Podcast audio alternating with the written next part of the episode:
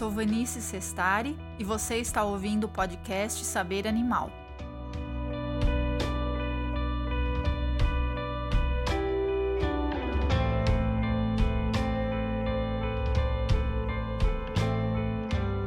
O tema abordado no episódio de hoje é turismo animal, uma das violências mais perversas que o ser humano impinge aos animais não humanos numa autêntica escravidão que é mantida por um estado de inconsciência ou indiferença de muitos turistas e viajantes.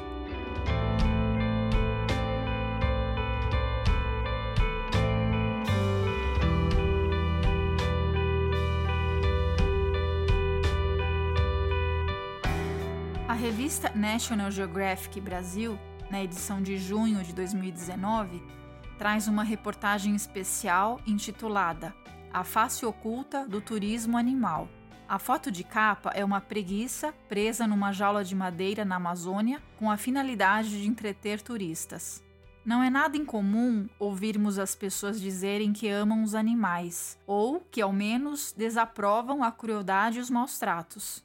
A editora-chefe Susan Goldberg relata que nas plataformas da National Geographic as fotos dos animais são as que recebem o maior número de likes dos seus seguidores no Instagram. O turismo que explora animais continua de vento e popa, apesar das crescentes denúncias de quem, em sã consciência, sabe bem o terror a que são submetidos os animais em parques, resortes, aquários, fazendas, circos, zoológicos e até mesmo ao ar ou mar livre. Diferentes espécies de animais são exploradas no turismo, e a reportagem da National Geographic aborda o sofrimento de alguns espécimes, com foco nos animais selvagens. A revista enviou uma repórter e uma fotógrafa a várias partes do mundo para investigar a vida de animais cativos, que são aqueles que vivem em cativeiro, antes e depois que os turistas fazem suas selfies e voltam para suas casas. Logo no sumário da revista, uma moça posa para uma foto com um Loris na cabeça que parece bastante assustado. E veja só a ironia: ela veste uma camiseta com os dizeres Truly Lost, que podemos traduzir para assumidamente perdida. A exploração turística de animais vai além dos zoológicos, circos e aquários. Há alguns anos, uma orangotango fêmea escravizada para turismo sexual na Indonésia foi salva por uma associação de defesa animal. Durante um ano, essa associação que defende a vida de orangotangos precisou arrecadar fundos para a contratação de 35 policiais armados para efetivar o resgate de Pony. Na época, a veterinária que atendeu o caso disse não se tratar de caso isolado, afirmando que na Tailândia é frequente ver bordéis usarem fêmeas de orangotango como diversão sexual para clientes. Há ainda relatos sobre combate de boxe entre orangotangos. A reportagem da National Geographic não aborda essa outra forma execrável de abuso contra as fêmeas, que talvez ainda aconteça. A editora da revista introduz o tema com o título Animais Explorados, falando sobre os elefantes que são sequestrados de suas mães e assim domados desde bebês a fim de transportar pessoas e fazer proezas sem ferir humanos, dentre outras formas de exploração comercial. Vale observar que a reportagem é sobre o turismo, mas esses mesmos animais não estão livres de serem usados também em outras atividades, como o elefante Bai, que é famoso na Tailândia por ser astro de propaganda de cerveja e nos outros dias é pintado e alugado para festas. Ele vive num cercado acorrentado pelas pernas dianteiras. Ou então, há elefantes que são usados em eventos, a exemplo de duas chinesas vestidas de noiva e montadas em jovens elefantes, conforme narra a repórter. Também não é incomum usarem os mesmos elefantes de uma atração turística em outra, em um museu a céu aberto, os animais são vistos caminhando desacorrentados no que chamam de turismo ecológico, para camuflar a exploração que sofrem. É o Ecovale dos elefantes. Em local diverso, a poucos quilômetros dali, em uma outra atração da mesma empresa, os elefantes felizes são vistos transportando visitantes e se exibindo ao público sendo espetados por um afiado gancho de metal para que obedeçam aos comandos de seus tratadores. Elefantes felizes, naturalmente, entre aspas. A proprietária diz cinicamente que transportar pessoas e se exibir ao público permite que os seus 56 elefantes satisfaçam a sua necessidade de exercício e, claro, a velha máxima de sempre: eles são bem cuidados. Afirmando que o comportamento da Meena melhorou desde que seu tratador lhe pôs a corrente com cravos. Falaremos dessa elefantinha mais adiante. Dar banho em elefantes dentro de rios, por exemplo, está na moda, e esse turismo intitulado, entre aspas, ético e ecológico se apresenta como mais uma face perversa da exploração, muito embora os turistas geralmente não veem assim. Aqui também a gente pode constatar um exemplo de como o turismo ecológico ou sustentável, que atualmente é defendido dentro de uma sociedade antropocêntrica, pode ser uma grande armadilha para os animais não humanos, quando estes não estão incluídos como sujeitos de direitos. Em primeiro lugar, é preciso entender que um elefante, assim como outro animal selvagem utilizado em qualquer atividade turística, foi e é brutalmente violentado para prestar obediência aos comandos humanos. Não há outro meio de domar um animal. Segue um trecho da reportagem.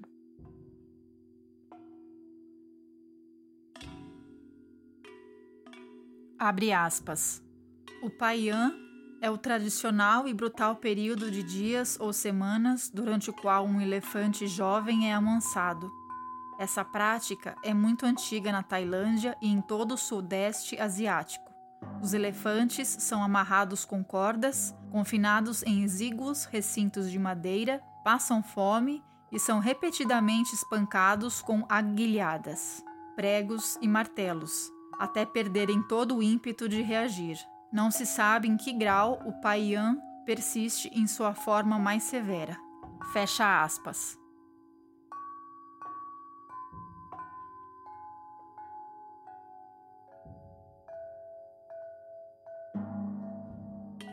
Animal selvagem, entre aspas, domado, é animal torturado, ser viciado. Via de regra, qualquer interação humana com esses animais é atividade exploratória e cruel, e se vir atração turística, tem-se a certeza de uma atividade antiética. Animal resgatado de abuso e exploração é animal totalmente, entre aspas, aposentado e livre em seu habitat natural e na impossibilidade livre em espaço natural, ainda que artificialmente criado, que reproduza as condições ambientais necessárias em observância às cinco liberdades, conforme já citei no episódio anterior. Diversas espécies de animais e espécimes, indivíduos, são explorados nessa indústria cruel e milionária. Inclusive, fizemos aqui uma breve pesquisa e existe um local na Tailândia que tenta simular um santuário de elefantes, mas está bem longe de ser. É um desses espaços chamados conservacionistas e que possui uma peculiaridade. Eles formaram uma orquestra de elefantes. Obrigam os animais a tocarem enormes instrumentos de percussão produzidos para esse fim. Já gravaram alguns álbuns. De frente aos elefantes, um homem balança uma vareta para lá e para cá como se estivesse regendo. A orquestra foi fundada pelo neurocientista David Sulzer, ou Dave Soldier, como dizem ser conhecido no mundo da música. Essa aberração a revista deixou passar. Numa pequena cidade peruana às margens do rio Amazonas, turistas se divertem com um tamanduá retirado da selva. A repórter disse que deram iogurte aromatizado para o tamanduá, dentre outras coisas. As preguiças amazônicas são retiradas da selva para protagonizarem fotos com turistas de todas as idades, vindo a morrer semanas depois de serem postas em cativeiro. No outro canto do mundo, ursos são torturados para atrações circenses.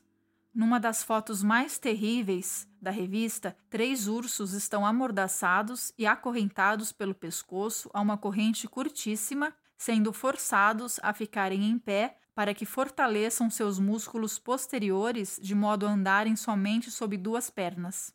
A postura do urso que está em pé bem à frente de seu soberano algoz não deixa de sugerir uma súplica perante uma compaixão inexistente. Ainda na Rússia, um urso polar dança no gelo, amordaçado com uma focinheira de metal aos comandos de sua algoz treinadora, que impunha uma vara também de metal. Bebês tigres são sequestrados de suas mães ao nascerem e trancafiados em jaulas para serem pegos no colo por turistas alienados e ansiosos em produzir uma foto para compartilhar o um momento apoteótico das suas férias inesquecíveis. As mamães tigres não podem ficar com seus filhotes porque são forçadas à nova e rápida reprodução. Aliás, muito semelhante com a exploração de fêmeas caninas que abastece o mercado de cães de raça, conforme falamos no episódio anterior, com a diferença de que aqui estamos falando de um animal selvagem.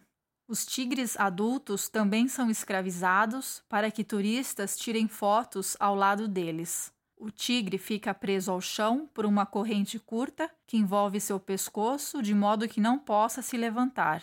E além de serem dopados, têm as suas garras previamente removidas para total segurança dos humanos. A reportagem aponta práticas exploratórias e cruéis que acontecem longe dos olhos dos turistas e também algumas que parecem evidentes, sem declará-las como tal, denunciando a perversidade da indústria do turismo animal e informando que a maioria dos turistas que se deleitam com esses encontros não sabe de nada.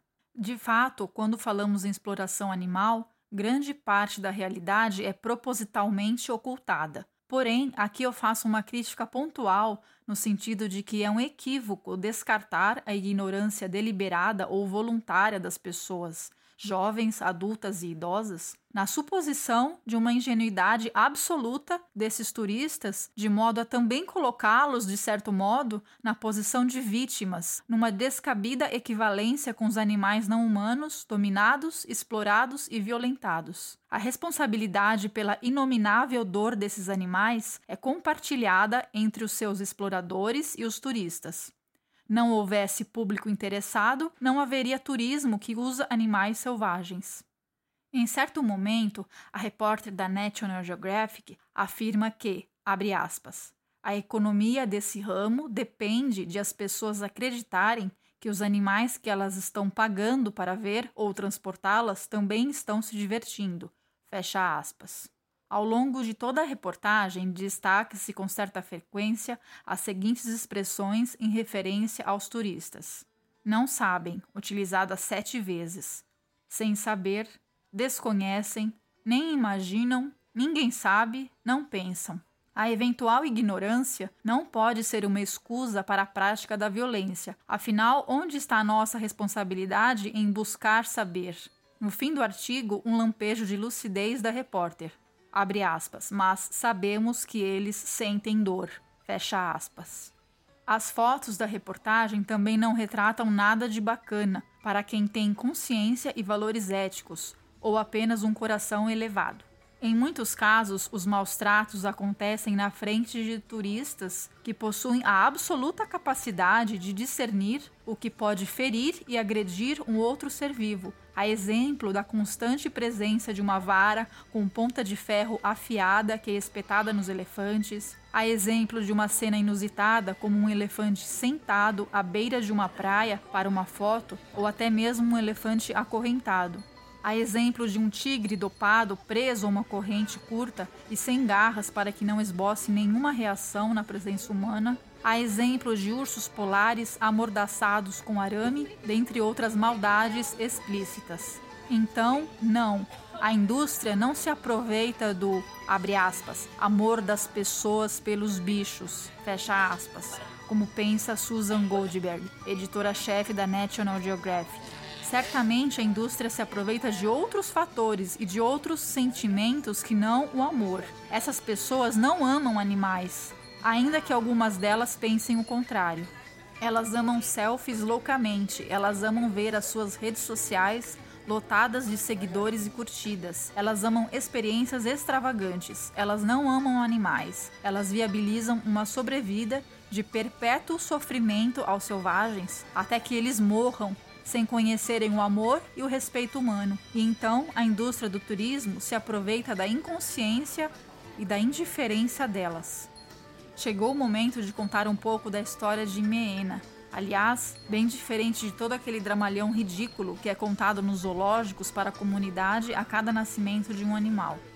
Meena tem 4 anos e 2 meses, é uma criancinha elefante que fica presa a uma corrente curta por um dos pés, acima da superfície, com uma argola cheia de cravos de metal, de modo que quando ela se cansa e tenta abaixar o pé, os cravos espetam mais fundo o seu tornozelo. Desde os 11 meses de idade, ela está no Mitme Elephant Adventure, um parque situado ao norte da Tailândia, Desde então, Meena tem sido torturada e escravizada para pintar. Segue a leitura de um trecho da reportagem. Abre aspas. Duas vezes por dia, diante de multidões de visitantes tagarelas, o seu tratador põe um pincel na ponta da tromba de Meena e pressiona sua face com um prego de aço para direcionar as pinceladas enquanto ela arrasta cores primárias pelo papel. Ele costuma guiá-la para que pinte um elefante selvagem na savana, as pinturas são vendidas a turistas. Fecha aspas. Segundo a reportagem, só a Tailândia possui cerca de 3.800 elefantes cativos e outros milhares estão no Sudeste Asiático. Meena será obrigada a executar esse verdadeiro show de horror até mais ou menos 10 anos de idade. Espécimes jovens são escravizados para fazerem truques aos turistas, são sequestrados de suas mães e domados desde muito cedo, o que significa submissão à tortura. Passada a juventude, mudam de atividade escravagista. Serão forçados a transportar turistas sentados em um banco presos às suas costas.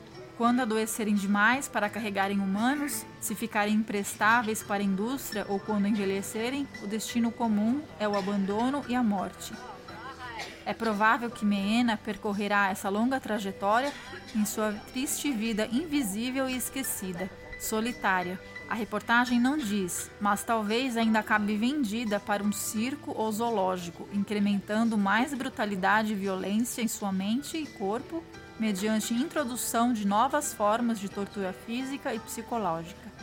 Me parece que todas essas proezas e truques feitos pelos animais não humanos, que só podem ser aprendidas mediante tortura e servidão ao longo dos anos, são sinais latentes da manifestação da nossa pequenez humana, que do alto de uma soberania insânia encontra contentamento e sentido em ver comportamentos antropomórficos expressados por animais selvagens, altamente inteligentes e cognitivamente complexos, seres absolutamente indomáveis em suas essências.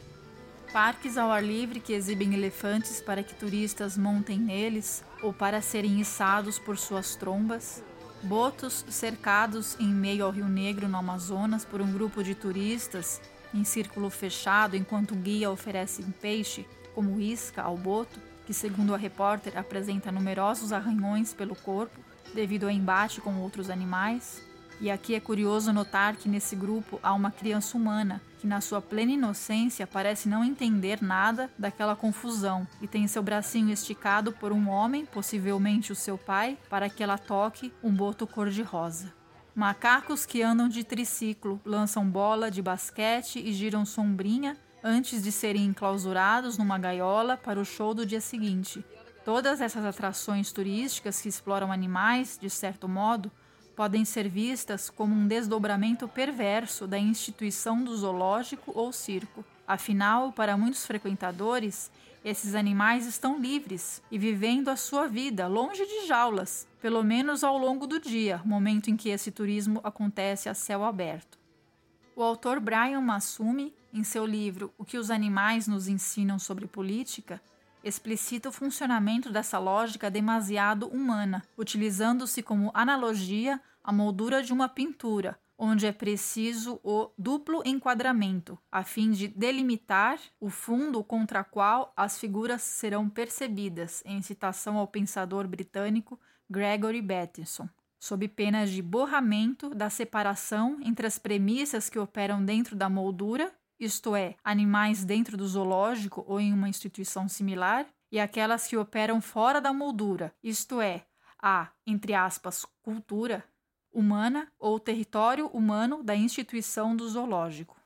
A inclusão de elementos que lembram o habitat natural dentro de uma jaula equivaleria a, abre aspas, uma moldura dentro de outra moldura, fecha aspas. Por isso, o chamado duplo enquadramento. E muito embora o autor esteja se referindo principalmente à instituição do zoológico, parece evidente que podemos usar esse raciocínio para essa outra forma de exploração turística que acontece ao ar livre, mediante o uso dos animais. Nesse processo ocorre a exclusão inclusiva do animal, que concerne a estrutura, abre aspas, cujo traço constitutivo é o desenho de uma fronteira entre o dentro e o fora, fecha aspas, numa dinâmica de trazer a luz e deixar a sombra, criando-se uma zona de indistinção ou indiferença, como resultado de um borramento dessa demarcação. Segue um trecho da obra O que os animais nos ensinam sobre política. Abre aspas. Esse enquadramento zoológico repete o gesto que Giorgio Agamben identifica como o gesto fundador da política humana. O animal fica reduzido ao status da zoé, mera vida biológica sob a regra categórica das leis da natureza e, consequentemente, excluído da polis, ou, mais precisamente, incluído apenas como excluído. Os espectadores humanos gozam do status da bios, a forma ou maneira de viver própria de um indivíduo ou de um grupo, uma vida qualificada, reconhecida como pessoa e dotada do estatuto jurídico que acompanha esse reconhecimento, personalidade moral. Fecha aspas.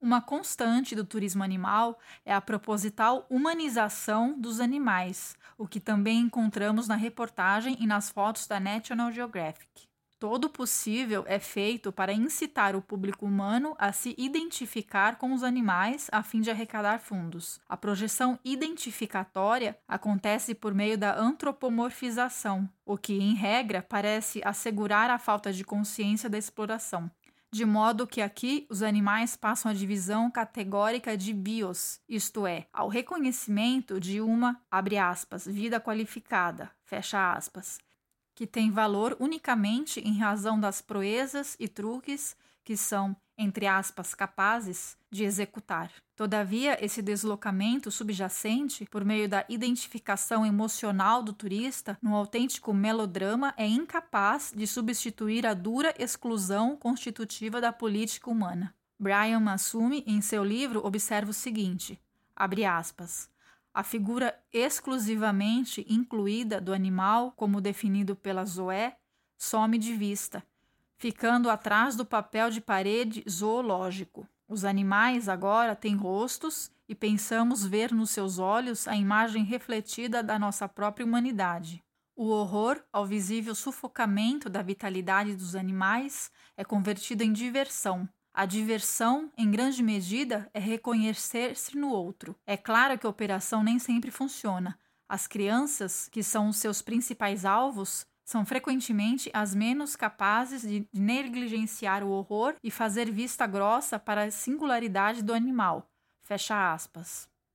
E aqui eu não posso deixar de comentar o quão nociva é a falta ou a má qualidade da educação transmitida por muitas mães, pais e mestres que, não raras as vezes, deseducam as crianças, sufocando seu potencial criativo e inventivo sobre o mundo que as cerca, impossibilitando que elas superem o que está dado num verdadeiro desastre em cadeia para toda a sociedade. Em muitos casos, o sofrimento desses animais se não claramente perceptível, pode ser suposto com um pouco de atenção voltada ao animal e às circunstâncias que o rodeiam. Há uma diferença entre não saber e não querer saber. Muitos turistas comportam-se de maneira alienada e entram num êxtase descomunal, adicionando histrionicamente seus esforços em doses identificatórias, conforme explicita Brian Massumi as tornando incapazes de observar quem está além de seu próprio umbigo dentro dessa estrutura da política humana fadada ao fracasso. É comum na Tailândia a existência de falsos santuários, locais voltados exatamente para quem está em busca de um passeio, entre aspas, ético, que inclua a interação com animais selvagens. Há um grande problema nisso. Aproveitei que a reportagem denuncia alguns casos e fiz uma breve pesquisa na internet sobre esse assunto. Encontrei quatro blogs que falam de turismo com dicas de viagens e passeios, onde todos citam supostos santuários de elefantes. Dois desses sites manifestam uma certa consciência sobre a exploração dos elefantes na Tailândia, ao mesmo tempo em que desinformam seus leitores quando passam a falar sobre a existência de um, aspas, turismo ético, fecha aspas, com esses animais. São pessoas que visitaram esses lugares e os recomendam cegamente. Em Chiang Mai, na Tailândia, eu tive uma das experiências mais incríveis da minha vida. Visitamos um santuário de elefantes e nesse vídeo eu vou compartilhar com vocês alguns dos momentos mais incríveis e algumas dicas para quem quiser fazer esse passeio também. Chegou a hora de realizar um sonho, gente. A gente acabou de chegar aqui, num lugar onde a gente vai interagir com os elefantes. Eu vim fazer esse tour com a Lana Kingdom, que é uma empresa super responsável aqui Mai. Eles resgatam os animais e cuidam deles. E a gente só faz o que eles querem. Não é nada forçado, então a gente vai dar comida pra eles, tá? Pra poder interagir um pouquinho, dar banho neles. Vai ser super legal, tô muito animada. E vamos lá que eles já estão chegando, olha só. Bon, Bon, Didi, Didi, How, How. Didi, Didi, Didi, Didi, Didi. How, How. Vou alimentar os elefantes agora com banana.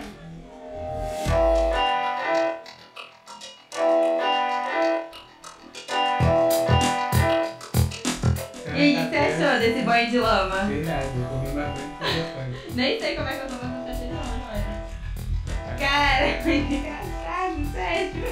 Olha as coisas estrelas.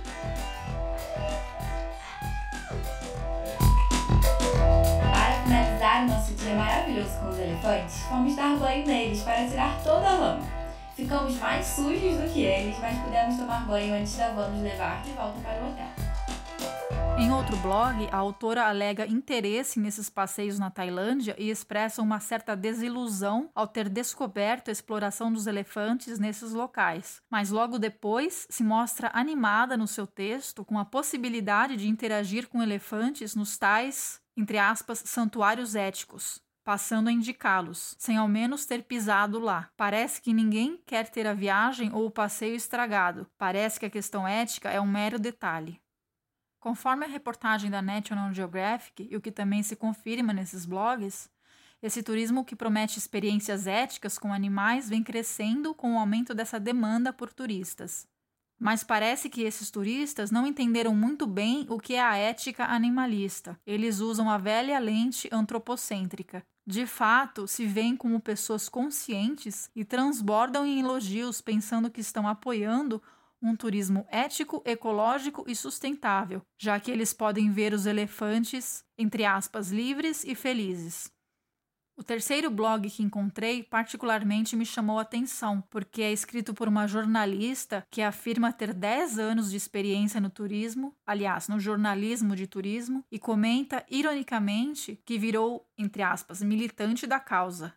Só se for da causa dos turistas exploradores. Mais adiante, uma outra pessoa comenta perguntando se ela sabe se o Patara Elephant Farm tem um trabalho ético, ao que ela responde, aspas, é difícil dizer, fecha aspas, ao mesmo tempo em que afirma saber que lá é permitido montar nos elefantes. Ora, se é permitido subir nas costas de um animal selvagem, evidente que não é ético. As pessoas amam o auto-engano, amam alimentar o próprio ego. Mais uma vez, é preciso dizer: essas pessoas não amam os animais. Já estamos de volta ao hotel, banhinho tomado e prontos para ir para o centro de Chiang Mai. Mas antes queria comentar convosco. Eu, eu acho que só mesmo quem passa por esta experiência é que sabe o quanto é especial. Eu tive conhecimento da Elephant Jungle Sanctuary através de uma fotoreportagem do famoso fotógrafo Stephen McCurry. Só que eu acho que ainda há muitas pessoas que não sabem que existe, que vão à Tailândia e querem ter o contacto e uma experiência com os elefantes e acabam por ir aos sítios errados, onde eles são abusados e vítimas de maus tratos. Infelizmente, isto acontece em muitos locais na Tailândia. O stress e o medo nestes animais são evidentes. Estas imagens encontrei na internet e coloquei-as neste vlog porque acho que é o meu dever chamar a atenção para esta triste realidade. Esta prática que estão a ver tem o nome de Pajan, quebra do espírito, e todos os elefantes que estão nos riding camps ou aqueles que demonstram ter algum talento, seja pintura, acrobacias, outro qualquer, passam por estes maus tratos. Para não falar dos dias acorrentados sem comida e sem água. Muitos morrem. Os que sobrevivem são condenados a uma vida de exploração e estão ali simplesmente para servir o propósito turístico. Chegam turistas, dão passeios durante uma hora, saem do elefante, mas já estão outros prontos para fazer o mesmo passeio e eles estão ali horas e horas infinitas em que só se sabe quanto tempo é que eles estão a trabalhar dependendo do número de turistas que lá vai. Fiz uma pesquisa exaustiva para encontrar um sítio que realmente fosse de encontro aos meus ideais e encontrei este. E o que eu vos queria pedir era que partilhem. Partilhem este vídeo, queria-vos pedir que partilhassem realmente esta informação para que, pelo menos dentro dos vossos amigos, dentro das pessoas que vocês conhecem, fiquem a saber que esta reserva existe, porque eu acho que que podem passar pela mesma experiência especial e única do contacto com os elefantes sem estar a contribuir para uma indústria abusiva dos animais. By the way, ontem não vos consegui mostrar a vista do quarto e hoje já consigo que é dia. Lindo, não é? A visão ética de uma pessoa animalista abolicionista, ou seja, ativista vegana engajada na defesa dos direitos animais para que estes possam desfrutar de suas próprias vidas com paz, liberdade e dignidade é muito cuidadosa e diametralmente oposta a essa farsa que é vendida por pessoas desinformadas, aproveitadoras ou inconscientes. Seguindo a linha de pensamento de Brian Massumi, ouso dizer que nós, abolicionistas animalistas, felizmente já nos afastamos da sociopatia que estrutura a política humana e estamos mais próximos de uma política animal. O animalista abolicionista desenvolveu uma visão biocêntrica e antiespecista que considera os animais não humanos como indivíduos. Não é da natureza de um animal selvagem interagir de forma tão direta com pessoas humanas, ainda que tenha vivido em cativeiro desde a mais tenra idade, ou mesmo nascido em cativeiro. A aglomeração de pessoas e a presença humana, de modo geral, salvo hipóteses de tratamento e assistência por questões específicas e pontuais, é uma perturbação para animais selvagens. Logo, muitos desses sites de dicas de viagens ao estilo o que você precisa saber, às vezes até denunciam a exploração animal mais visível, como os locais que acorrentam elefantes e ou sediam shows com animais, mas também indicam e recomendam outros locais igualmente cruéis sob o verniz de uma ética inexistente, sem apurar a fundo como funcionam esses falsos santuários, eis que dominados por um pensamento antropocêntrico e especista, pois entendem que receberem turistas para dar banho em elefante, por exemplo, prepararem quitutes de ervas para alimentá-los, dar-lhes frutas e fazerem papel com o esterco deles, enquanto se aglomeram e tiram muitas fotos, é sinal de que está tudo bem com esses animais. Não existe turismo ético quando a diversão é oriunda da escravidão de um ser senciente e consciente, seja animal selvagem ou doméstico.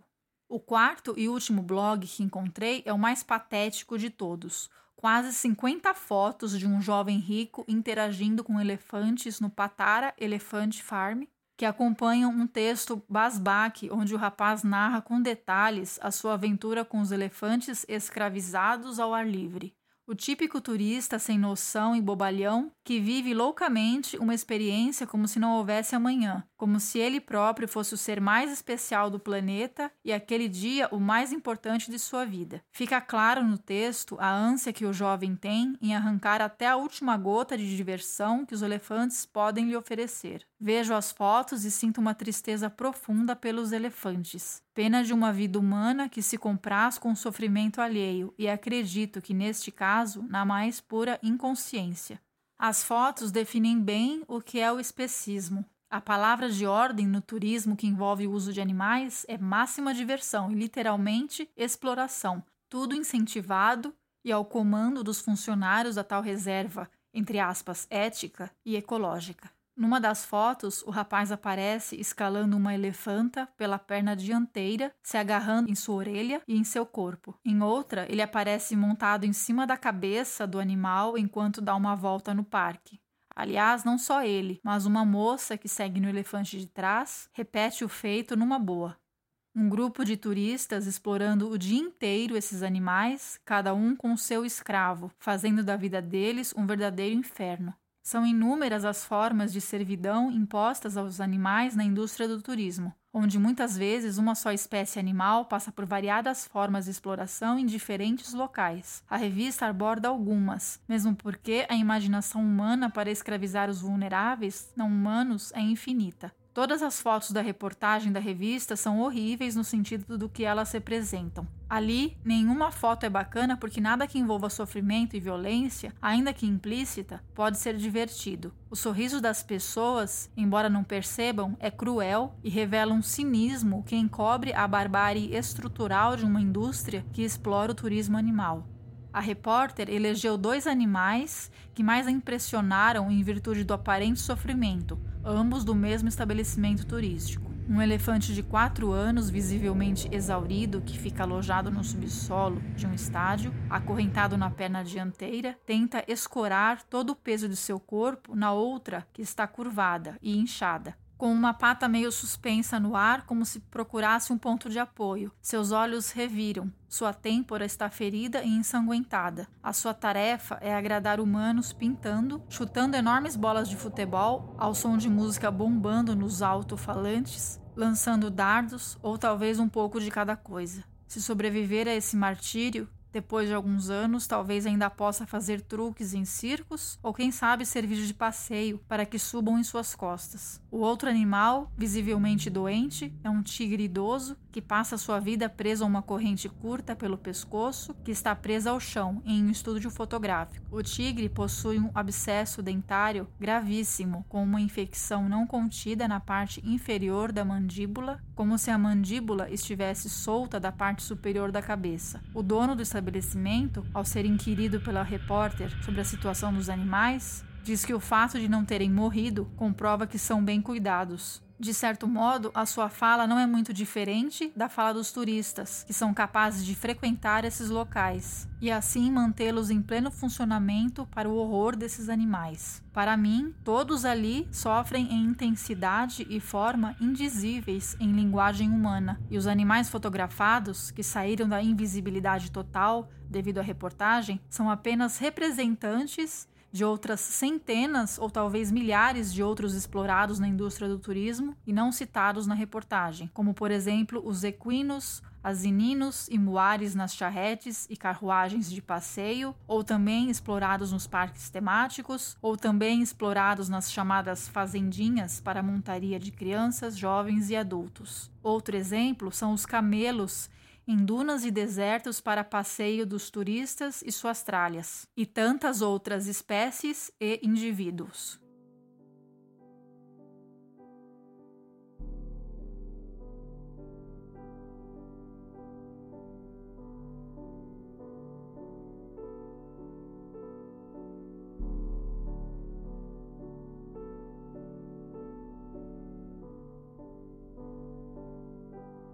Stephanie Van Hulten tem 20 anos e é uma influenciadora do Instagram e possui seguidores em quantia suficiente para atrair patrocinadores que bancam roupas e viagens para jovem mundo afora. Segundo a reportagem, ela já esteve num desses resorts que usam elefantes e dessa vez voltou em virtude de um acordo que fez com uma marca não divulgada pela revista. A tarefa da moça é fazer um piquenique com elefantes e publicar a aventura para sua legião de mais de 25 mil seguidores no Instagram. Em troca, ganhará um generoso desconto na sua diária e, obviamente, promoverá o local e a marca. Nesse mesmo resort chamado Anantara, onde a proto-celebridade fará um piquenique com elefantes, esses animais ficam presos a cordas com comprimento o bastante para se deslocarem, de modo que os hóspedes do resort possam tocar neles e praticar yoga ao lado dos elefantes. Certamente o local também está na lista de, entre aspas, santuário e turismo, entre aspas, ético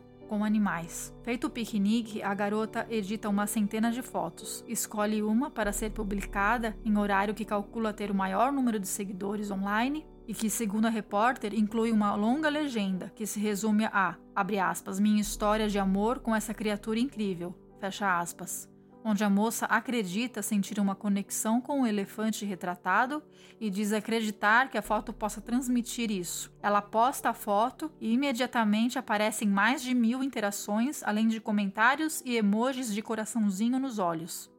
Turistas frenéticos com seus smartphones, assim como formadores de opinião e influenciadores digitais, acabaram por alavancar o ramo do turismo animal que já existia, mas, segundo a revista, foi intensificado, pois, antes, a divulgação dessas atividades era feita em apenas guias de viagem. A reportagem afirma ainda que o papel das redes sociais nesse problema vem sendo reconhecido, dando como exemplo uma antiga matéria publicada também pela National Geographic em dezembro de 2017 sobre o danoso turismo de vida selvagem na Amazônia peruana e brasileira ocasião em que o Instagram introduziu uma funcionalidade que consiste num pop-up que abre na tela do usuário avisando que o conteúdo exibido pode ser prejudicial aos animais, a depender das hashtags buscadas. No entanto, a meu ver, Parece que isso não ajudou muito no desestímulo desse tipo de turismo, pois o Instagram deveria remover tais conteúdos de sua plataforma, caso realmente quisesse colaborar eficazmente e combater a crueldade contra os animais. Não faz porque também se beneficia dela. A reportagem também apresenta outras pessoas que se aproveitam das redes sociais para lucrar com o sofrimento animal. Contratada por pessoas que querem posar ao lado de animais selvagens, uma fotógrafa russa diz ter acordado celebridade no ano de 2015, quando canais da mídia internacional a encontraram e seu público saltou para mais de 80 mil seguidores no mundo todo. Diz ela que quer mostrar a, abre aspas, harmonia entre pessoas e animais. Fecha aspas. Seria difícil uma competição para avaliar o grau de cinismo entre todos os envolvidos na exploração de animais. Uma jovem, em seu aniversário de 18 anos, deu-se de presente uma sessão com a fotógrafa e uma matilha de lobos. Era o sonho dela por eles serem selvagens, disse a garota. Sonho dos humanos é o pesadelo aos não humanos. Outra família contratou a fotógrafa para registrá-los, trêmulos e sorridentes, diz a revista, na floresta de Bétulas, junto a um urso chamado Stepan. Stepan é explorado por um casal russo que o transformou em estrela das redes sociais, para um público ávido por uns minutos de fama e atração de seguidores. Em uma foto, o urso aparece sentado em meio à sua soberana humana, que introduz algo em sua boca, e uma moça vestida de anjo. Não obstante a fantasia alada, a imagem toda retrata uma cena demoníaca, a depender dos olhos de quem vê. Outra família levou seu filho de dois anos para uma foto com o urso na floresta, fazendo com que ele segurasse a pata do urso. No outro dia, um grupo de 12 moças, que, segundo a reportagem, tem contas quase idênticas no Instagram, com fotos de modelos afagando corujas, lobos e raposas, pagou cada uma delas o equivalente a 760 dólares, totalizando aproximadamente 9.120 dólares ao casal explorador, para fazer fotos iguais com o urso na floresta. Elas ainda não têm muitos seguidores e desejam um público igual ao da fotógrafa celebridade, que vai ampliando o seu catálogo virtual. Fotógrafos de Moscou também pagam quase 800 dólares ao casal explorador para registrar as imagens que serão postadas no Instagram como um conto de fadas em meio à floresta.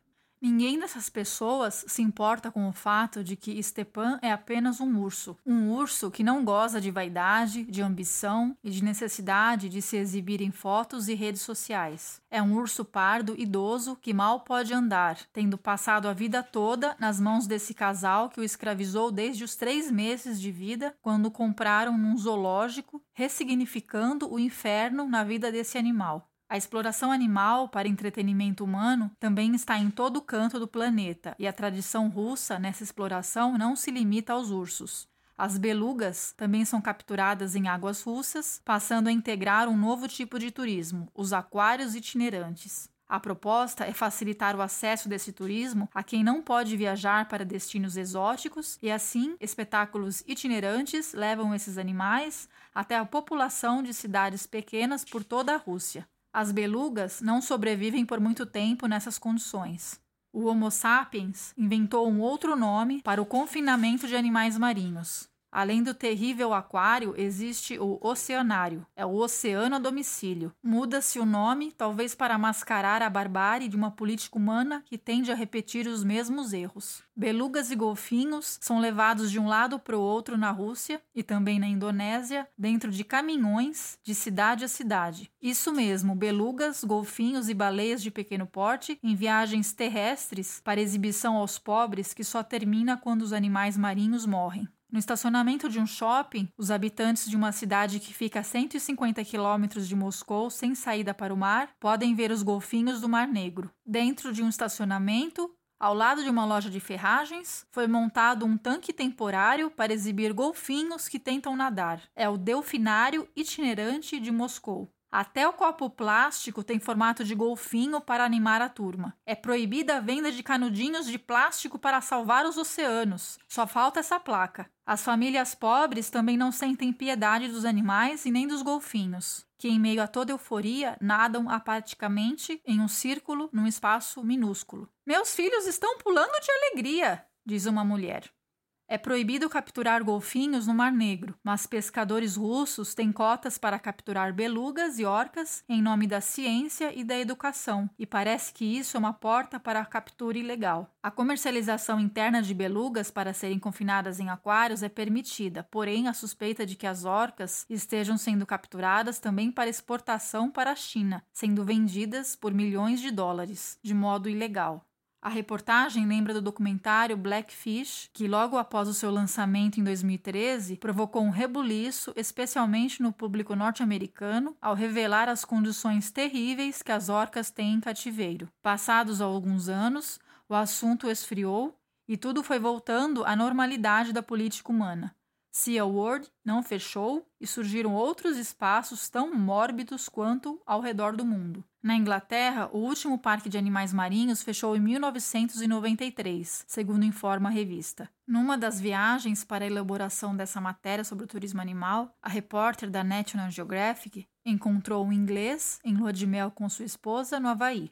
O inglês diz ter ficado transtornado com o que viu em Blackfish no entanto, a repórter o encontrou no Dolphin Quest Oahu, que é uma empresa que promove nado com golfinhos para clientes endinheirados dentro de um resort. Ele e a esposa pagaram para nadar com golfinhos por 30 minutos junto a um pequeno grupo. Esses animais são capturados dos oceanos para isso, interagir com turistas ricos em piscinas. Segundo a repórter, aí existe uma incoerência. Diz ela, aspas, os ocidentais evitam os espetáculos que mostram animais se exibindo, mas veem o nado com golfinhos cativos como um rito de passagem para experimentar nas férias, fecha aspas. Eu acho que a repórter está enganada e não compreendeu bem a questão de fundo.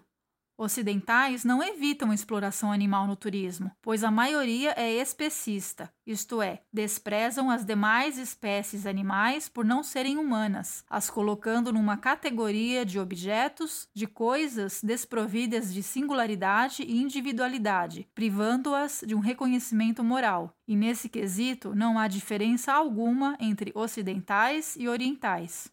Mais adiante, a reportagem informa que na China atualmente há 78 parques de animais marinhos e outros 26 em construção.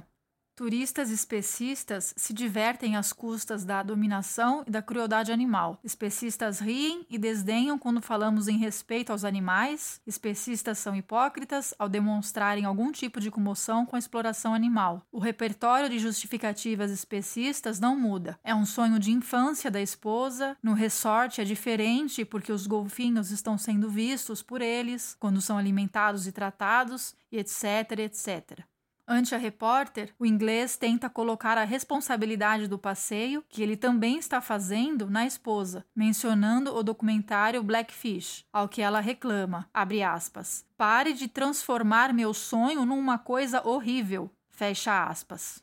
Egoísmo e hipocrisia são características bastante presentes no especismo. E claro, as ONGs bem-estaristas, neste caso a American Humane, certifica e apoia essa e outras empresas desse ramo turístico. Padrões humanos elevados, veterinários apostos, tanques de água marinha filtrada, o confinamento de animais marinhos que evoluíram para nadar por enormes distâncias e viverem em oceanos, em grupos sociais complexos e etc., vira um mero detalhe. Os proprietários e gerentes desses locais afirmam, no topo de sua arrogância, que os seus, entre aspas, animais vivem mais tempo em cativeiro que seus congêneres, se colocando sordidamente na posição de seus salvadores. Aliás, vejo semelhanças com pessoas que comem animais, mas dizem amá-los. Bem, voltando ao tema, gabam-se que usam parte do dinheiro em projetos de conservação e ainda afirmam cinicamente que educam os turistas sobre os perigos perigos que os animais marinhos enfrentam na natureza, desde possíveis predadores a perigos ambientais. Tem que dispor de algum grau de estupidez para acreditar em toda essa lorota empresarial, mas nem é preciso muito esforço quando turistas e visitantes centram-se nelas mesmas, passando a vibrar o quão divertido e inesquecível pode ser a sua próxima viagem. Além do confinamento de animais marinhos em aquários ou oceanários itinerantes ou não, Lembra dos botos cor-de-rosa cercados por turistas no Rio Negro, no Amazonas, que mencionei no começo do episódio? Entrei num famoso site que reúne avaliações de turistas em todo o mundo e lá está o passeio, flutuante dos botos cor-de-rosa, onde a grande maioria dos avaliadores acha um passeio excelente e indica. De 95 avaliações até o presente momento, Três acharam ruim. Dessas três, vou ler o comentário de duas pessoas que se referem aos animais. Mariana disse em dezembro de 2017, abre aspas, não curti a experiência. Fui lá sem saber o que achava do mergulho com botos. Quando cheguei, vi que grupos grandes entravam na água, até 10 pessoas, e resolvi que não gostaria de entrar. Botos são animais que não estão acostumados a viver juntos e por isso disputa de território, acabam que muitos dos que vão aos flutuantes estão cheios de marcas de briga por outros botos. Antes de ir, creio que vale pesquisar um pouco. Fecha aspas. Lourenço disse em junho de 2016. Abre aspas. Não recomendo. Ver os botos é legal, não dessa forma. O lugar não é agradável e apesar de alegarem que os botos vivem soltos na natureza, acredito nisso, são criados, ao meu ver, como em cativeiro, pela alimentação constante dada a eles. Um dos guias local não demonstrou estar seguro e preparado para alimentar os animais, e tomou uma mordida, com consequências, nos deixando apreensivos. Ponto positivo por não mais permitirem nadar com os botos. Fecha aspas. O comentário desses dois turistas, que apesar de terem ido ao local e nessa condição colaboraram com a manutenção da exploração dos botos cor-de-rosa no Amazonas, nos dá uma ponta de esperança. É possível mudar de ideia, rever atitudes. Tudo indica que esses dois não voltarão mais lá. E você que me ouviu até aqui e realmente quer fazer a diferença por sentir apreço pelos animais, por entender que eles merecem respeito, não precisa ir num local que explora para ver com os próprios olhos. Pesquise antes, veja o que dizem os defensores animalistas abolicionistas. É possível começar a respeitar, de fato, os animais, não colaborando com a exploração deles em todos os setores, ficando longe do turismo animal, pode ser um começo, e informando a todos sobre os maus tratos e sofrimento que passam esses animais, para que outras pessoas também deixem de visitar. Caminhando para a segunda década do século XXI, muitas espécies de animais estão à beira da extinção como resultado da nossa negligência e imprudência humana, da nossa falta de consciência ética e sistêmica. Engana-se quem ainda pensa que os humanos não estão nessa lista. A ciência reconheceu a consciência dos animais não humanos em 7 de julho de 2012 e hoje, mais do que ontem, temos amplo acesso à informação para compreendermos evidências que estão postas à nossa frente, um chamado para revermos comportamentos e ampliarmos a nossa própria consciência enquanto o tempo está correndo em desfavor da própria espécie humana. Animais selvagens e silvestres não estão neste planeta para serem perturbados e perseguidos para diversão ou entretenimento humano.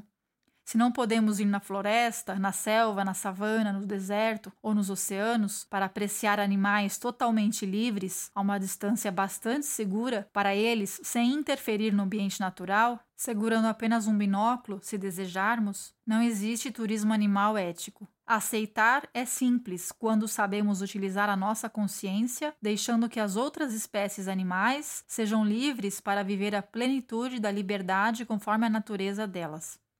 A reportagem da National Geographic encerra com o seguinte subtítulo: aspas, Orientações para ver animais selvagens. Fecha aspas.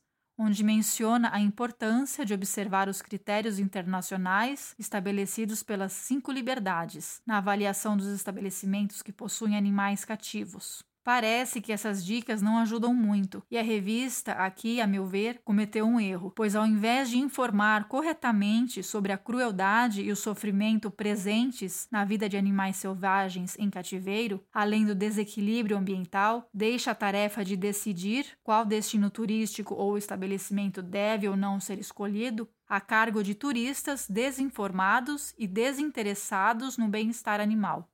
Esses animais sequer deveriam estar em cativeiro, o que já é o bastante para não frequentar e não financiar esses locais. Além de que a regra é que todo e qualquer turismo animal envolve exploração, maus tratos, ainda que indireto, e crueldade, e, portanto, deve ser desestimulado, desincentivado.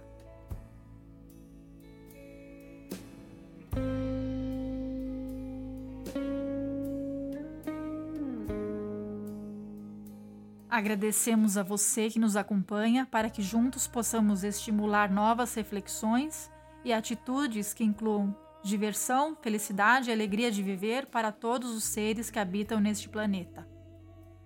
Um abraço e até o próximo episódio.